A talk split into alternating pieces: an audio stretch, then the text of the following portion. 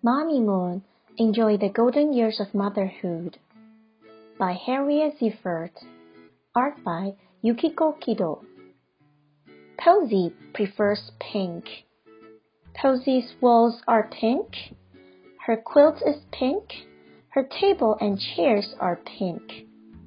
Everything dresses, shirts, skirts, pants, shoes is pink in her closet.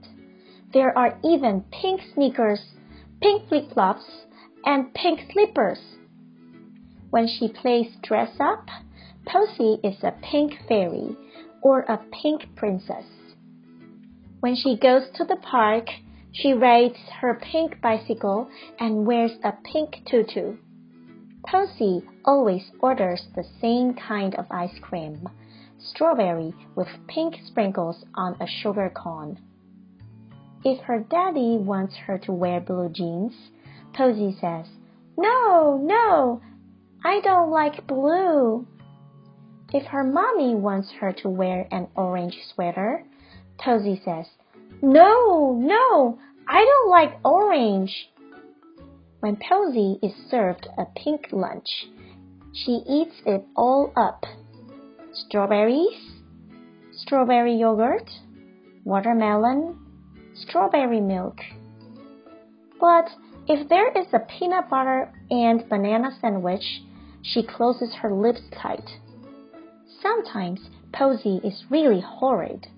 She throws her clothes on the floor and yells, I won't wear red pajamas. Posey gets a time out and no bedtime story. In the morning, Posey has pink cereal with pink milk. After breakfast, everybody goes shopping. Posey tries on lots of jackets.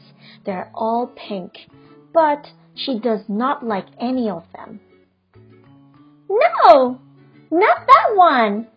Not any of them. Posey, what's wrong? asks her daddy. I thought you preferred pink, says her mom. Posey grins. I used to prefer pink. Now I prefer purple. Quiz time. Number one. What is Posey's favorite color? The answer is pink. Number two. What flavor ice cream does Posey like? Strawberry. Number three. Does Posey like blue jeans? No. Number four. What is Posey's new favorite color? Purple. Were you right?